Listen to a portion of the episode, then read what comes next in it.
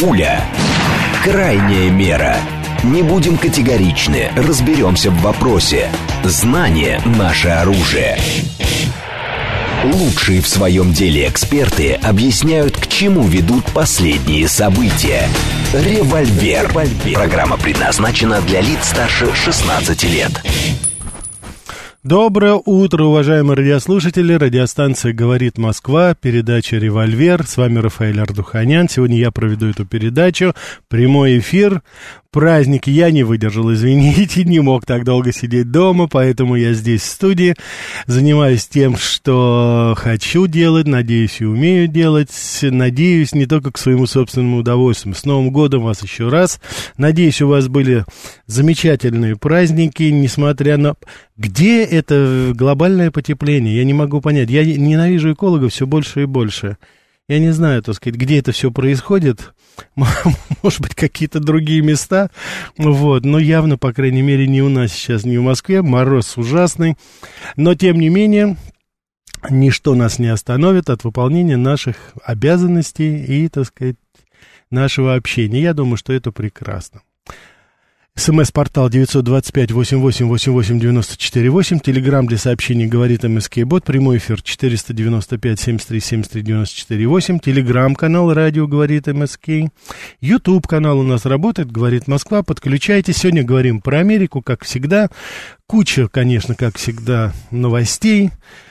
И все они, к глубокому сожалению, со знаком минус, по крайней мере, для нас. Но, вы знаете, не только для нас, но и для американцев. Потому что то, что сейчас происходит, особенно в связи вот с новыми э, с данными, которые были опубликованы по решению суда по поводу дела Эпстейна, а по поводу этих сексуальных скандалов, там, конечно, ну, все, все интереснее, интереснее, интереснее происходит, все больше людей замешано, а в той или иной степени, назову пока только два имени, которые, на мой взгляд, представляют, хотя там и другие были, и даже и Майкл Джексон, и остальные, но это уж покойные, но вот, по крайней мере, давайте поговорим э, о Билли Клинтоне, это бывший президент, Хотя, я не знаю, по-моему, никого это уже не удивило, что после его скандала с Моникой Левинской, конечно же, это неудивительно. Ну и принц Эндрю у нас, королевская семья, блюстители традиций у нас такие они, что нынешний король Карл, что его братец, они у нас такие все морально устойчивые, политически грамотные. Насчет политической грамотности могу точно сказать, но уж и по поводу моральной устойчивости там, конечно, что называется, пробу ставить тоже негде. Это все, конечно же, фарс, это, конечно же, все, наблюдаешь за всем этим. Но есть одно но. Дело в том, что э, люди с такими вот э, принципами, а я сейчас не хочу, безусловно, читать мораль, э, так что здесь вопросов нет. Но это вот то, поверьте мне, нынешние не хуже, а может быть даже не лучше, но а может быть даже и хуже. А, посмотрите, так сказать, в принципе, если мы с вами посмотрим, что семейство Байденов, что Дональд Трамп, это всегда какие-то сексуальные скандалы, всегда какие-то непонятные э, порно-модели там выступают, какие-то видео появляются. В общем, это в одном э, американском фильме было сказано очень хорошо. Какая религия в Соединенных Штатах Америки? Секс секс. Вот мы говорим, что они отошли от христианства, от религии, да, и вот это их действительно, судя по всему, как видите, это своеобразная такая религия, потому что, ну, посмотрите, начиная с времен, э, ну, я не знаю, так сказать, Джорджа Вашингтона, там, всю историю. Это просто потрясающе, я имею в виду, высшее общество сотрясает вот эти сексуальные скандалы. Можно провести параллель, и от Джорджа Вашингтона тоже, так сказать, человек был со своими, так сказать, а, да, и, ну, насколько возможно было тогда узнать, что там было, но и Джефферсон, и Сэмюэл Адамс, и дальше потом и Джексон, и вплоть до э, сначала, э, я не знаю, там и МакКинли, которого убили, то есть это все были какие-то вот сексуальные скандалы.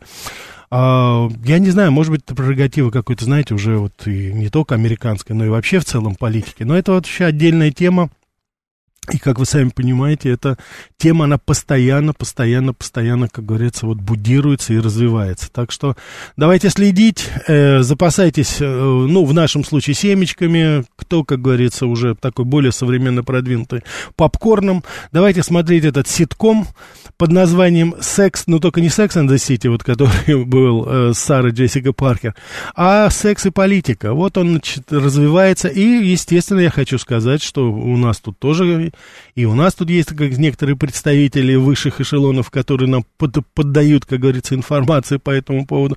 Давайте следить, давайте смотреть, а самое главное, давайте анализировать вместе и, так сказать, следить за всем этим, потому что за всем этим цирком и бутафорией есть одно «но». И я вот сейчас хотел бы с такой, знаете, ироничной немножко и саркастичной даже стези свернуть все-таки на э, базу такой, знаете, реаль-политик. Эти люди решают наши проблема. Это люди, которые решают наши судьбы. Это люди, которые решают, будет мир, будет война.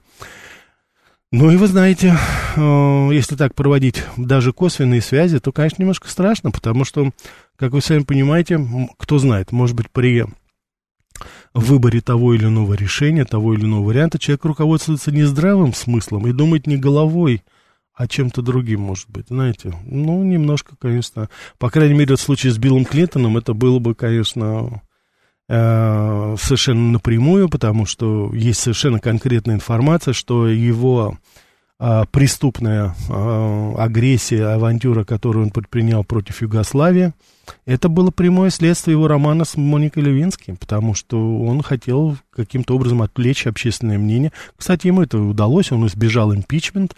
Но вот просто посмотрите, это значит, э, чтобы сберечь свою шкуру, свою репутацию, которую он, кстати, конечно же, не сберег, а вот, ну, такую войнушечку организовать. А ничего вам не напоминает нынешняя ситуация, что у нас сейчас происходит? Сколько у нас мест, где есть, что называется, куда руки приложить? И кто знает, каким образом, куда это все вывернет.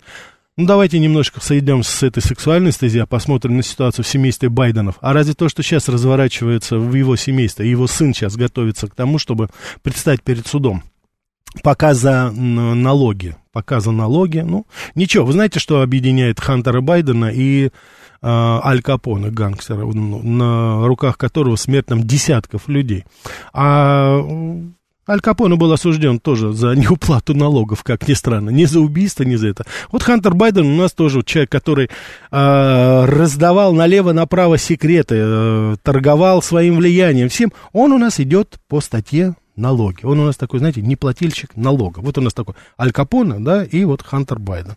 А кто знает, а может быть, сердобольный папочка-то не предпримет что-нибудь, не дай бог, чтобы сыночка отмазать? Я не уверен, например. Отцовские чувства сильны. знаем, как говорится, не понаслышке обо всем этом. Так что давайте тоже следить, потому что кто его знает, что будет и как будет это так. Страшно немножко вообще становится иногда.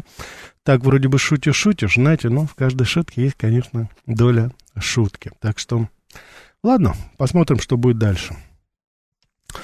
Так, сегодня я бы хотел поговорить еще об одной вещи, коль уж такая ситуация. Это дело в том, что я давно слежу за одной темой. Э, новости, конечно же, которые сейчас происходят. Я не хочу просто вас такой, знаете, рутиной э, занимать сейчас. Вы знаете, что я стараюсь вам давать информацию, которая, ну, по крайней мере, с моей точки зрения, эксклюзивна и действительно заслуживает внимания, уже зная вас, вашу, нашу аудиторию здесь. Я бы хотел немножко такие, знаете, ну, более серьезные темы затронуть, потому что э, можно говорить о рекордном количестве убийств полицейских в Америке сейчас, можно говорить о преступности, можно говорить об иммиграционном кризе. Вы это все знаете прекрасно, и здесь соперничать с нашими замечательными федеральными каналами, которые снабжают нас, ну, ежеминутно и интернетом, это, конечно же, а, мне невозможно конкурировать. Поэтому я выбрал сейчас одну тему, хотел бы с вами поговорить, хотя по мере того, как будет поступать информация, с, с, что называется, с бегущей строки, я буду вас тоже информировать, если заслуживает внимания. Но есть одна вещь, которую я хотел поговорить, потому что я слежу за этим, и я думаю, что в ближайшее время это будет в той или иной форме а, отражено. И я контактирую с некоторыми американскими журналистами, и вот э, то, что сейчас, вот с моей точки зрения, с их точки зрения, действительно является достаточно таким страшным, угрожающим очень явлением, причем, прежде всего, для Соединенных Штатов Америки. А, значит, в 2018 году, я просто вам приведу конкретные факты, чтобы далеко не вокруг да около не ходить. Было создано одно очень интересное агентство в Лондоне. Это как раз перед пандемией, как раз только-только она начиналась. Группа добровольцев, так называемых, знаете, волонтерс, как они это называют, они решили организовать, это было в Лондоне, образовать такое агентство, не государственное, да, называется оно Cyber Threat Intelligence League, это вот такой, значит, то есть а, лига по, так сказать, э, контролю за кибер опасностью, да, то есть это люди, которые взяли на себя такую функцию защищать государственные структуры, ну, конечно, прежде всего Англии, Америки от э, различных DDoS-атак, э, различных кибератак. Ну, благое дело. Причем они даже специфически сказали, знаете, мы не будем, мы не будем ни в коей мере контактировать там с госучреждением, мы будем заниматься только госпиталями, только больницами, вот, системой здравоохранения. Мы будем защищать их от кибератак, потому что вот сейчас идет коронавирус этот, и мы не хотим, чтобы у госпиталей было а, какие-то проблемы вот именно с этим. Да, вот благое же дело, ну, благое дело. И вот они создали его, и э, постепенно, постепенно, как это всегда бывает, потом, когда они начали работать, а у истоков создания, это вот просто что очень любопытно, стояло несколько человек, и основные из них были, это бывший сотрудник э, и даже руководитель подразделения э, кибератак при Microsoft, то есть человек, который профессионально, наверное, знает, и еще один, так сказать, человек, который, я фамилию сейчас не буду называть, потом это, если продолжение получит, мы, сейчас это не принципиально, но это был один из агентов Моссад из Израиля. Он был не гражданином даже Америки. Постепенно агентство из Лондона перекочевало в Калифорнию, ну куда еще, в Калифорнию, конечно, к Microsoft. И они постепенно стали, так сказать, развивать свою деятельность. Каким образом? Они стали уже предлагать свои услуги по защите. Они стали предлагать уже и государственным структурам. Ну чего ж тут, да? Они стали постепенно это делать, и вот, значит, постепенно они получают информацию, они получают доступ, они получают доступ, так сказать, к самым разнообразным, они заключают договоры уже с э, э, Пентагоном по защите этому по контролю, допустим, да, то есть они, так сказать, предлагают свои услуги уже такой, знаете, именно вот а, так по странному стечению обстоятельств их клиентами являются уже государственные структуры и Англии, потом постепенно это сходит на нет, и уже американские, то есть это Пентагон, ЦРУ, остальные. Значит, в чем здесь, как многие американские журналисты, у меня, естественно, есть источники, как вы сами понимаете, я могу назвать, на что я ссылаюсь, то есть здесь вопросов нет, но вы эту информацию не увидите в мейнстриме, конечно, вот. Это раскопали независимые журналисты, они пока еще есть, и они, конечно, на просторах интернета. Они, значит, говорят сейчас о том, Хотя, кстати, они предлагали эту информацию, и CNN они предлагали. Это никто не, не так сказать, не решился. И вот постепенно-постепенно они, как я уже сказал, разрослись и стали уже активно участвовать в сборе информации, в контроле информации под видом защиты от кибератак. Они стали, так сказать, проникать фактически во все госструктуры. Уже образовался определенный штат, и я еще раз хочу повторить, вот операционным руководителем это был агент Масада, то есть гражданин Израиля. Более того, сейчас выясняется, это тоже выяснили американские журналисты, что именно это подразделение участвовало в подготовке материалов для убийства генерала Сулеймани, иранского генерала, вы все прекрасно знаете, один из руководителей под, э, разведподразделения иранской Мы сейчас с вами видим вот то, что произошла трагедия там на кладбище, более ста человек убито.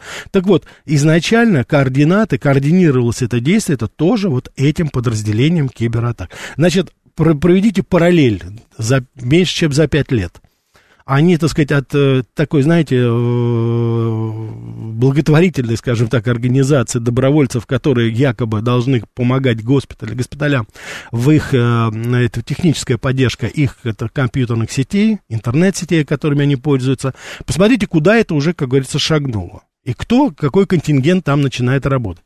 Значит, это насчет агента Масада и гражданина Израиля здесь понятно. А кто, вот, так сказать, руководил непосредственно от Microsoft? Ну, я хочу вам сказать, что подразделение по защите от хакерских атак Microsoft, ну, давайте мы будем это называть, что это подразделение ЦРУ. Да, у нас никаких здесь иллюзий не должно быть. Это касается и Фейсбука, это касается, э, ну, ЦРУ, ФБР там, естественно. Да, то, что на территории Америки, по идее, ФБР, то, что за рубежом, это уже, это уже, как говорится, прерогатива ЦРУ. И вот эти люди сейчас, вот под таким прикрытием, скажем так, они работают и собирают информацию, причем внутри Соединенных Штатов. Причем американские журналисты подчеркивают, что в этой ситуации, что очень многие решения по поводу Ближнего Востока до сих пор, то, что происходит в Газе, то, что происходит сейчас а, в Израиле, на западном берегу, это все, это то же самое информация, все, что аккумулируется, в очень большой степени дается вот этой лигой. Это лига, значит, по э, отражению угроз там кибератак.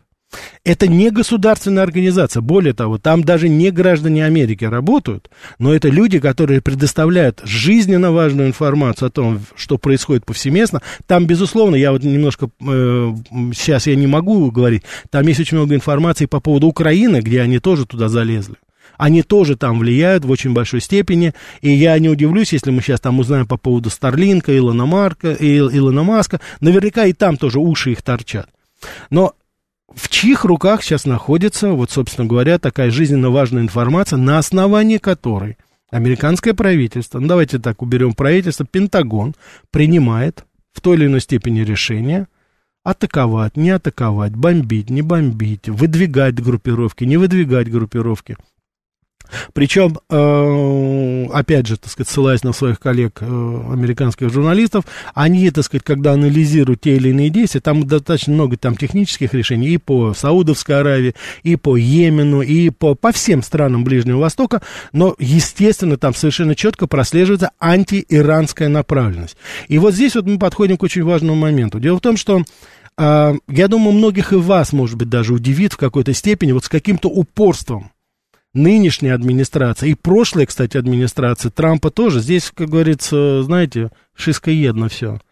Посмотрите, как они четко, вот помимо того русофобской политики, которую они проводят, они в, таким, в таком же ключе проводят антииранскую политику, повсеместно, постоянно. Я не хочу сейчас идеализировать какие-то режимы, но я просто хотел бы обратить ваше внимание, что мне кажется, и я полагаю, это мое, конечно, мнение, здесь мы с вами прекрасно видим, что, конечно же, а в очень большой степени политика Соединенных Штатов в отношении определенных стран, определенных регионов формируется на основании вот таких организаций. Потому что я убежден, что это не одна такая организация. Это, еще раз хочу повторить, это не государственная организация, это не, государ... не организация, которой даже граждане Америки находятся. Там совершенно конкретные люди, совершенно конкретные, так сказать, свои, так сказать, ну, бэкграундом, как мы говорим, в данном случае это Моссад. Это люди совершенно конкретно влияют на принятие определенных решений в отношении огромного региона и огромных стран. И мне кажется, что вот это вот, по крайней мере, я сейчас беру и русофобская, и антииранская политика, которая выработана сейчас в Соединенных Штатах, она в очень большой степени базируется именно вот на такой, вот на такой информации, понимаете? От таких организаций которые никто, понимаете, это вообще, как говорится. Это, ну, приходит человек, так сказать, с улицы и говорит, здравствуйте, я вот специалист по, так сказать, это, давайте я вам помогу, там, в Пентагон, допустим. Они говорят, а у вас гражданство есть Америки? Вы гражданин? Нет, говорит, нет, все нормально. Ну, ладно, заходите, давайте поработаем вместе. Но это же нонсенс, этого не может быть по определению, потому что я прекрасно помню по своей работе еще в Соединенных Штатах Америки, еще до терактов 2001 года, там устроиться на работу, государственный какой-то контракт получить. Если ты не гражданин, Америки, и если у тебя там нет грин-карты, да это нонсенс, ты не получишь, у тебя нет разрешения на работу, там куча вещей было, это тогда. А сейчас это когда, ну, буквально в микроскоп рассматриваются абсолютно все и вся, ну, кроме, кроме, конечно, кроме, конечно, нелегальных иммигрантов, которые сотнями тысяч проникают, нет, это там не нужно проверять, там все нормально. А здесь-то уж, казалось бы, должно быть какой-то контроль. Нет, этого контроля как такового нет. Поэтому мы с вами прекрасно здесь понимаем. Вот э, я очень часто вам говорю по поводу администрации дилетантов, непрофессионалов. Иногда я использую более жесткие слова, типа идиотов, допустим. Вы понимаете, что дело? Ну, вот прошло время, когда нужно придерживаться какой-то политической куртуазности, даже для журналиста. Потому что, когда вот узнаешь такие факты, а я еще раз хочу повторить, это кропотливая работа с риском для своей жизни, американских журналистов, которые сейчас постепенно-постепенно начинают вываливать эту информацию. Но чтобы не быть очень голословным, я вам назову одно имя журналиста, который, я считаю, сейчас в авангарде вот этого журналистского расследования. Я искренне беспокоюсь о ее, как говорится, благополучии. Она сейчас выкладывает, у нее миллионные просмотры, потому что, ну, действительно, Америка хочет знать об этом. Ее зовут Ким Эверсон. Найдете ее на Ютубе, если ее еще не забанили, вы увидите, она дает эту информацию с конкретными именами, с конкретными документами, она это показывает все, ссылается на определенные источники, которые, и, а, собственно говоря, этой информации можно верить. Безусловно, потому что это действительно сейчас одна вот из продвинутых наравне с Такер Карсоном, Меган Келли. Она очень сейчас э, активно работает в этом. Вот проследите за ее судьбой, просто посмотрите, как это будет развиваться и насколько вот американской так называемой демократии хватит на то, чтобы вот, скажем так, выдерживать вот этот натиск. Но я еще раз хочу повторить, эта информация идет не от мейнстрима, она идет от тех вот добросовестных журналистов, которые выполняют свое дело, и которые это делают не ради, там, допустим, знаете, дискредитации своей страны, допустим, и даже не дискредитации инфо... администрации, это, они так, знаете, отдаленно от этого. Они просто видят, в какую пропасть скатываются Соединенные Штаты Америки в своей политической реальности. На что, с кем мы имеем дело, с кем мы обсуждаем те или иные вопросы. Вот когда мы, мы выстраиваем те или иные, знаете, а, отношения, они базируются на экспертном мнении, там и разведдан, там все очень много, знаете, сконцентрировано, и на основании вот этой информации выстраивается определенная политика. Вот вы посмотрите, на основании какой информации, какого экспертного сообщества выстраивается политика Соединенных Штатов в отношении определенных стран. В, то, в первую очередь, конечно, мы говорим сейчас, я вот имею в виду и Россию, и Иран. Там не может быть никакого шанса для установления относительно нормальных отношений нет. Потому что, ну как можно получить, и простите меня, там, хороший обед, если вы тухлые ингредиенты туда закладываете? Но из тухлого мяса шашлычок не сделаешь. Как бы там, там, ни крутил и не вертел ты на этом вертеле, как бы ты ни солил там и, так сказать, поливал это каким-нибудь соусом, это тухлятина будет тухлятина. Поэтому вот изначально я еще раз хочу обратить ваше внимание на то, что ситуация, на мой взгляд, она гораздо сложнее и гораздо хуже, чем нам может это показаться. Потому что вот эта русофобия, волна русофобии, и я сейчас взял как пример антииранская, допустим, компания, которая идет в Америке, она основана вот на такой экспертизе. Вот я, я очень часто вам говорил, политический дискус, политическая экспертиза, это вот основы того, как закладываются в той или иной степени политика, экспертное сообщество. Многие из вас писали по поводу, э, когда я говорил о Генри Киссинджере в связи с его кончиной, да и до этого, когда он сто лет отмечал, а вы говорили, ну это же такой вот человек, у него по, по, по руки, по локоть в крови, он сделал то, он сделал это. Но простите меня, это был профессионал. Этот человек бы в жизни вот на основе вот такой информации, я, я могу себе представить, когда он своей челночной дипломатией занимался, ездил а, в Израиль, в, в Египет, а ему бы дали информацию какую-то, он сказал, откуда это? А вы знаете, это вот такая вот лига сексуальных реформ, хотел сказать, лига это кибераты по защите от кибератак. Да он бы выбросил бы эту бумажку, а еще бы лучше бы скомкал и в лицо бы бросил тому референту, кто это принес. Но это был Киссинджер. Я сейчас предлагаю вам послушать интереснейший выпуск новостей наших коллег на радиостанции «Говорит Москва», а после этого продолжим. Пуля. Крайняя мера. Не будем категоричны, разберемся в вопросе. Знание – наше оружие. Лучшие в своем деле эксперты объясняют, к чему ведут последние события. Револьвер. Револьвер. Добрый день еще раз, уважаемые радиослушатели. Радиостанция «Говорит Москва», передача «Револьвер». Сегодня говорим про Америку. Начали с вами говорить вот по поводу такой очень интересной организации, которая добровольцы такие, которые якобы обеспечивают безопасность медицинских учреждений, обеспечили во время ковида, такие все только добровольцы, но у них такой доступ к секретной информации – так как это все-таки люди очень такие, знаете, скажем так, технически подготовленные, вот, и такие уши там торчат разведсообщества англосаксонского, прежде всего английского и американского, конечно. Ну, вообще-то, вопросов больше, чем ответов. Это уж точно, это уж точно. Так. Спасибо за интересную передачу, Юрий. А в Америке нет новогодних каникул в школе? Есть там, почему есть? На, конечно, не такие длинные, как у нас. Напоминает, Денис пишет, напоминает историю с Blackwater. Но Blackwater это все-таки, знаете, исполнители, оперативники, а мы с вами говорим об именно, вот именно о технарях, якобы технарях, которые занимаются разведсообществом не на полях сражений, а именно вот в киберпространстве. Роман, спасибо. Вас тоже с Новым годом. Спасибо за Америка Лайт. Спасибо. Да, сегодня, конечно же, будет передача вечером. Мы, как говорится, начали полноценно, и завтра будет это. Сегодня мы с вами поговорим вечером на передаче Америка Лайт. Я вам расскажу историю, которая началась 110 лет тому назад, в 1914 году. Вот, когда впервые один из американских нью-йоркских магазинов выдал а, карточку для своего, для своих покупателей, постоянных покупателей, и, так сказать, пригласил их участвовать, расплачиваться уже, как говорится, не деньгами, а вот такой карточкой. Это вот был тот прообраз кредитных карточек, которыми мы все с вами сейчас пользуемся, очень иногда злоупотребляем.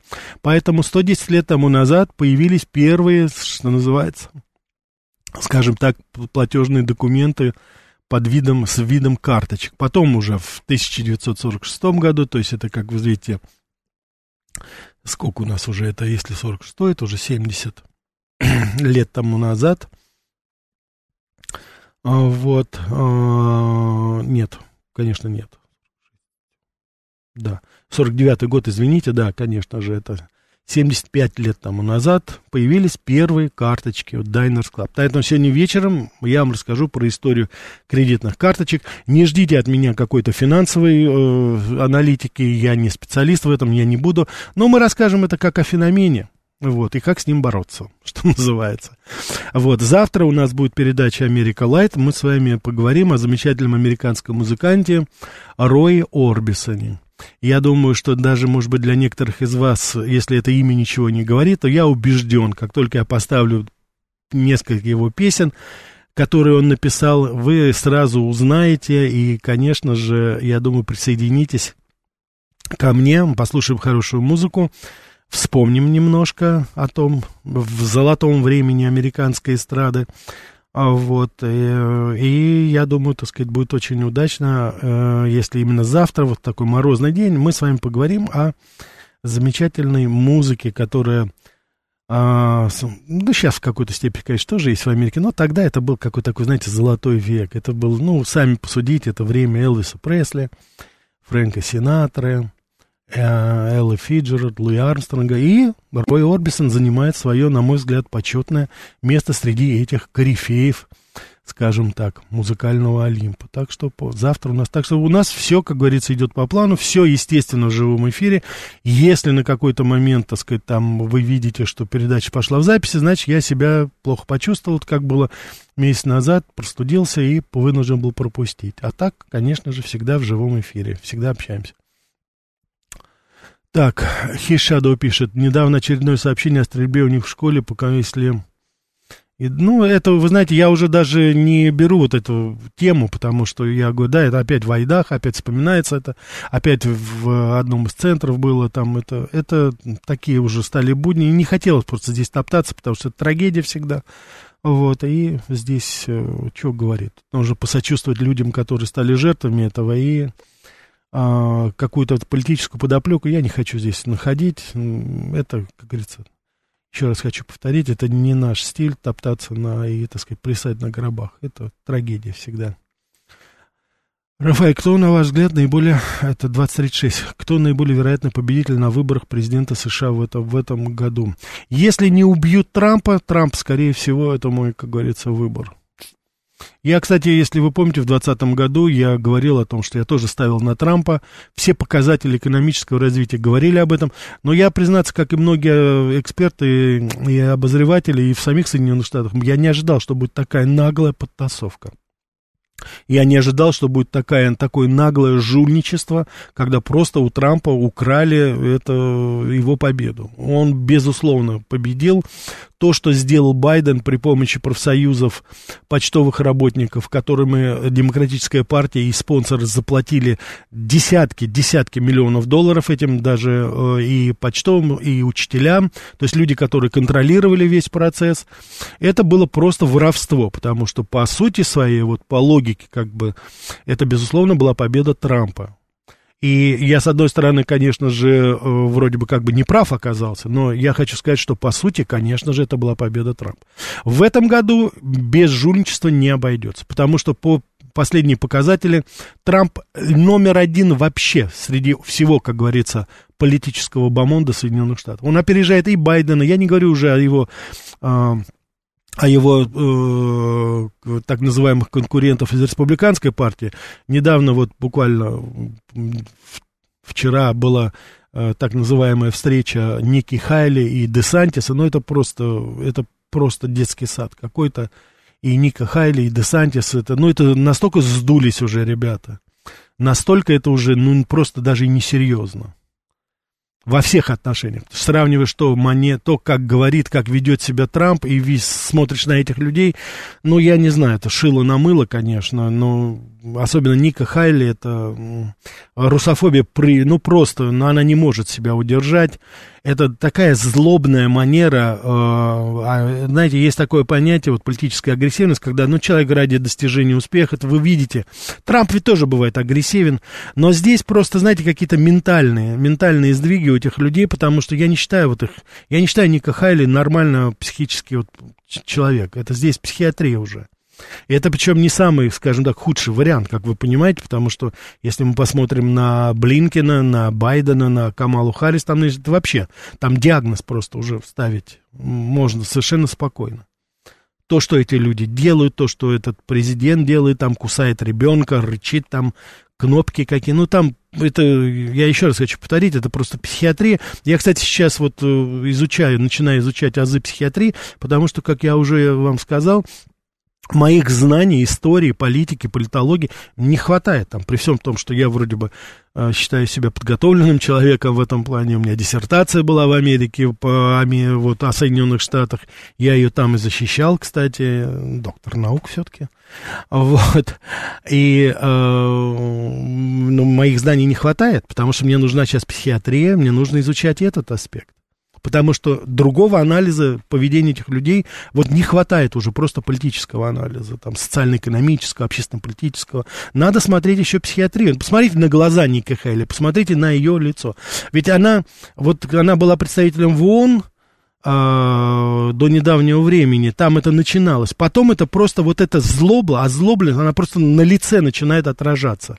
Эти искривленные губы, это какой-то прикус появился, ну вот это оскал какой-то, понимаете?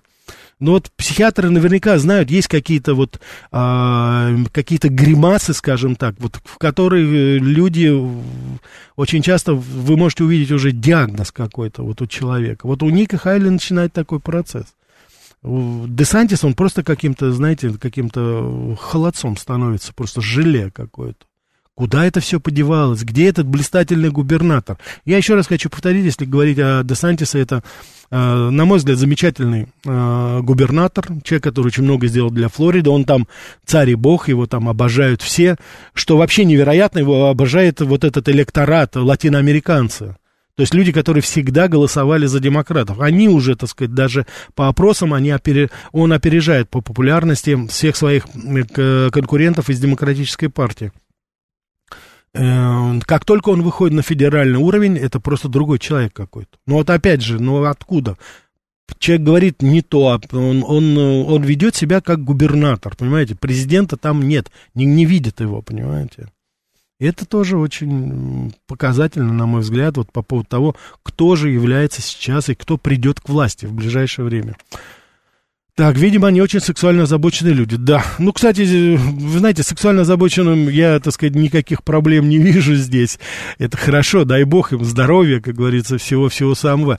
Проблема заключается в том, что когда сексуально озабоченные люди начинают заниматься серьезными политическими делами, практика показывает, что это не совсем, скажем так, уместно и не совсем, ну, я так мягко скажу, не совсем продуктивно. Это, кстати, история Кеннеди говорит об этом, и в какой-то степени история Франклина Делану Рузвельта и его супруги, Элеоноры Рузвельт, мы с вами говорили об этом. Вот. Ну и многих-многих других, там, за редчайшим исключением, уж такие, знаете, ну, серенькие такие пиджаки, типа Трумана или Ричарда Никсона, вот я сейчас так, знаете, на вскидку вот вспоминаю, вот, вроде бы вот у них там не было никаких таких вот сексуальных скандалов, вот, из, в новейшей истории, скажем так. А среди остальных там было, как говорится, дым коромыслом, что называется. Давайте я возьму один звонок, а потом продолжим. Да, слушаю вас. Здравствуйте, Рафаэль Ростислав, с Новым годом вас. Здравствуйте, Ростислав, да, да, здрасте, здрасте. Вот подумал, надо вам позвонить, ну, чем телевизор смотреть. Я даже выключил телевизор со злости, увидев на РБК, что в Париже на этой неделе плюс 10, 12, 11 днем. Угу. Так что там глава дипмиссии США Бауэр наверняка думает, хорошо ее не в Москву назначили. Угу. А вопрос, у меня нет э, актуального вопроса, но я хотел вас в прошлом году спросить про... Вот смотрите, в, Москве есть полно американистов, а спросить хотел бы про институт э, имени Гарримана Колумбийского университета в Нью-Йорке, вот как ведущий вуз по изучению России. Раньше там внимательно изучали Россию, сейчас должны были бы усилить, по идее, тут изучение. А сейчас про них ничего не слышно. У вас нет ли информации, какой-нибудь там, если вот сказать по-волгински, целеполагание у этого института сейчас в изучении Я России? понял, да. Я спасибо, понял, спасибо. да. Это институт Гарримана, он не является учебным как таковым заведением научно-исследовательским. Они это проводят каждый каждый раз. Но только они, конечно, проводят не в стиле посла Гарримана, который был приверженец американо-советской тогда дружбы. А, вот там совершенно другие, к сожалению, сейчас люди. Так что здесь особых надежд у вас, у нас не должно быть. Э, вот, кто Байден, каков народ, такая рыба. Так, стратегический инвестор спрашивает, судебный запрет для Трампа участвовать в праймерс распространяется ли на основные выборы? Нет, это штатное законодательство. Они запрещают э, Дональду Трампу или одному из претендентов принимать участие в какой-либо предвыборной кампании на территории этого штата. Это, кстати, лишний раз вот подчеркивает э, обособленный статус. Мы говорим с вами Соединенные Государства, да, Америки. Вот то, что сейчас, собственно говоря, Америка и пожинает. Это, это разъединяющая функция штата. Вот то, что сейчас происходит. То есть ты можешь участвовать в выборах, и, безусловно, он будет участвовать, если его не упрячут за решетку или не убьют физически, что, скорее всего, я думаю, потому что упрятать за решетку, наверное, все-таки не получится. По мнению многих экспертов, хотя, опять же, я вот сейчас это говорю, но, понимаете, в психушке же все что угодно может быть, понимаете? Ну, как можно планировать там, допустим, или строить планы там вот в дурдоме? Вот там все может быть.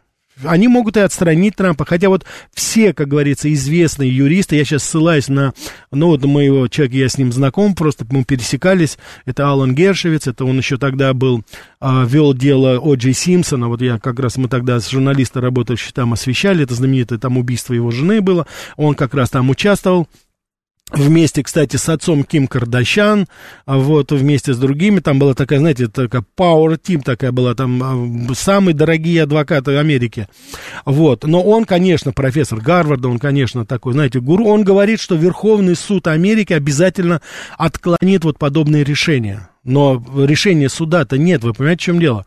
И решение ожидается это только где-то весной. И на, на протяжении всего этого времени, вот сейчас, предвыборная кампания, которая началась, Трамп не имеет права ехать там в штат Колорадо или в штат Мэн, допустим, понимаете? И вот сейчас происходит. Но здесь даже и не это интересно. Дурдом ведь он есть дурдом. Сейчас во многих штатах, где значит, судебная система, исполнительная власть, как и законодательная, контролируются республиканцами, это так называемые красные штаты.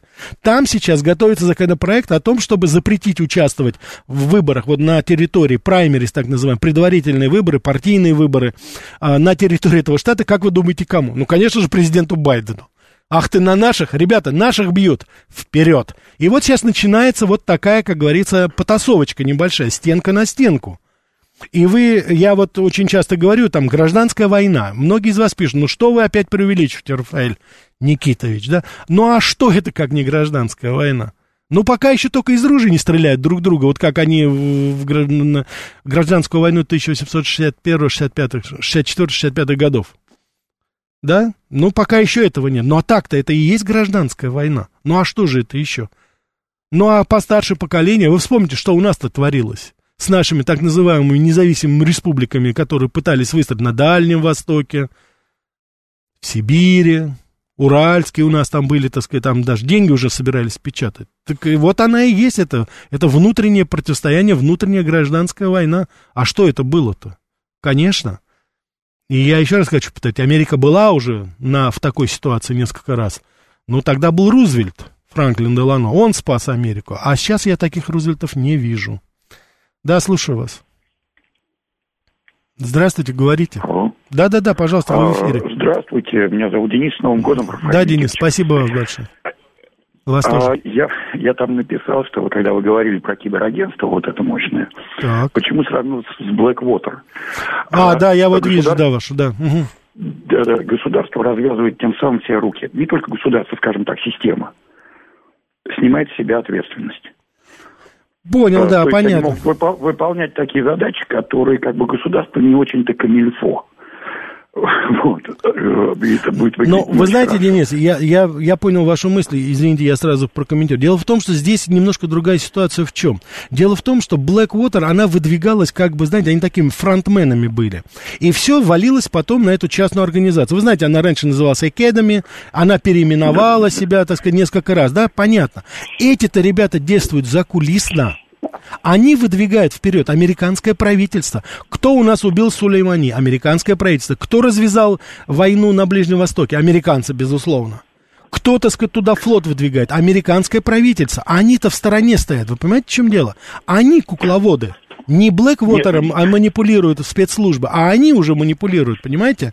Они дают Нет, информацию по поводу Ирана, по поводу России, и те, американское правительство принимает решение на основании вот этой информации. Кто? Добровольцы, а, граждане Израиля, агенты Моссада. Вот вам, пожалуйста, как говорится, действие. И частный, как говорится, человек, сотрудник э, службы безопасности Microsoft. Вот, вот, вот видите, вот в чем проблема. Как вы думаете?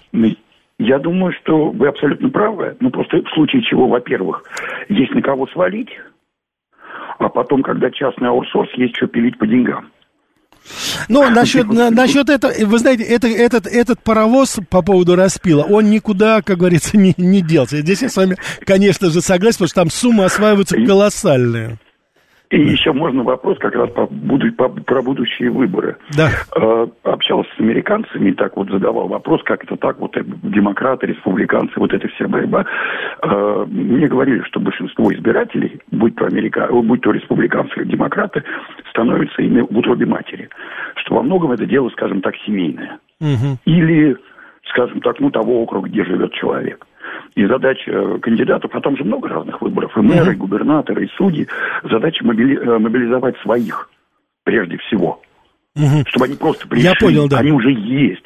И заставить так, чтобы э, ну, противники говорили вещи, которые напугают ваших избирателей. ваших Я понял, да. Родных. Спа- Так Денис? Денис, спасибо, да. Значит, частично, частично, вы, вы- частично, на мой взгляд, это верно, но я вам хочу сказать одну вещь. Дело в том, что вот я говорю о тенденции гражданской войны, вот этот водораздел, который проходит, как в любой гражданской войне, он проходит и по семьям. Сейчас уже это меняется все настолько. То есть родители там более консервативные, дети ярые, ярые либералы и вплоть до разрыва с семьями. Я вам приведу один пример, который, ну, вопиющий во всех смыслах. Вот когда были события 6 января, когда американцы вышли в 2020 году, когда они вышли на улицы Вашингтона, чтобы отстоять своего избранного президента, за кого они голосовали, Трампа, я хочу вам напомнить, что очень многие люди тогда сорвались со своих мест и приехали в Вашингтон, чтобы протестовать. Вот знаменитый штурм Капитолия. И там вот было несколько семейных пар, потом это описывалось, по-моему, это было из Айовы, из какого-то, ну, отдаленного штата.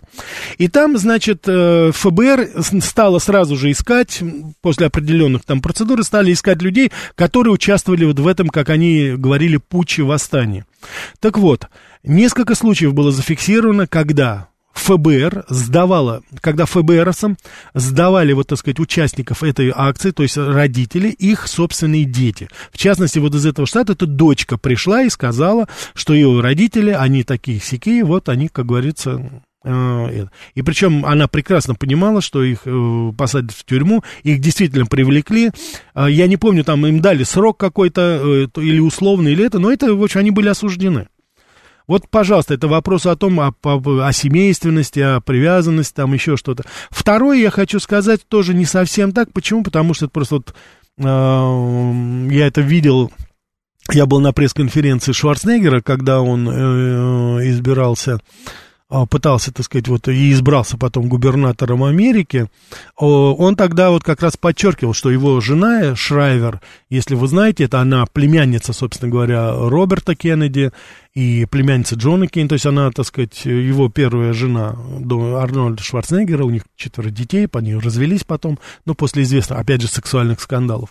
Так вот, она из клана Кеннеди, но это либералы, это, это либералы, это традиция либеральная. Но Шварценеггер, когда вот они поженились, он, в принципе, ну, тогда он был известный уже э, спортсмен, как мы говорим, да, правда, на стероидах, но ничего.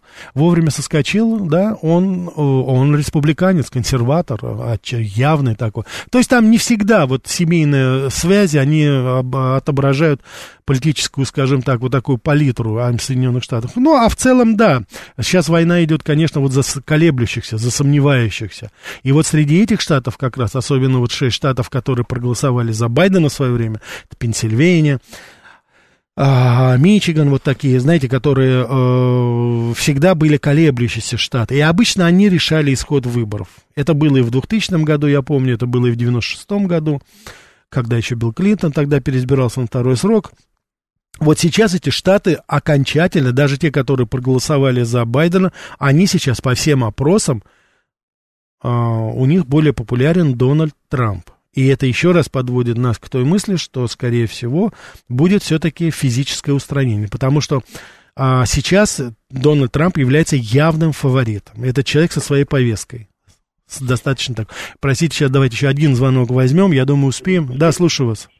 Рафаэль, здравствуйте. С Новым да. годом вас. Вот Илон Маск недавно да, сказал, что э, вторжение в Россию никогда не было хорошей затеей. Угу. Вообще, как вы охарактеризовали бы этого человека? Он нам симпатизирует? Угу.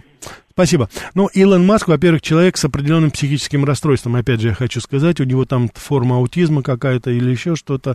Давайте без иллюзий насчет Илона Маска, вот и насчет его заявления. Я думаю, что вот э, я вижу и слышу, по крайней мере, нотки определенного симпатии, и я их поддерживаю. Но я себя немножечко, знаете, останавливаю в этом. Почему? Это не вопрос, допустим, риторики Илона Маска.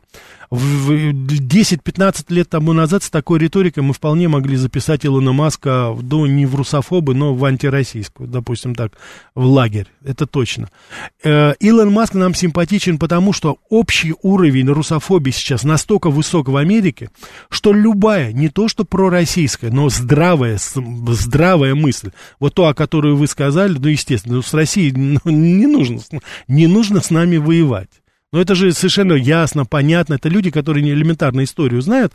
Илон Маск озвучил всего лишь такой, знаете, исторический факт. И мы уже, конечно, знаете, его поднимаем на пьедестал. Ух, какой молодец.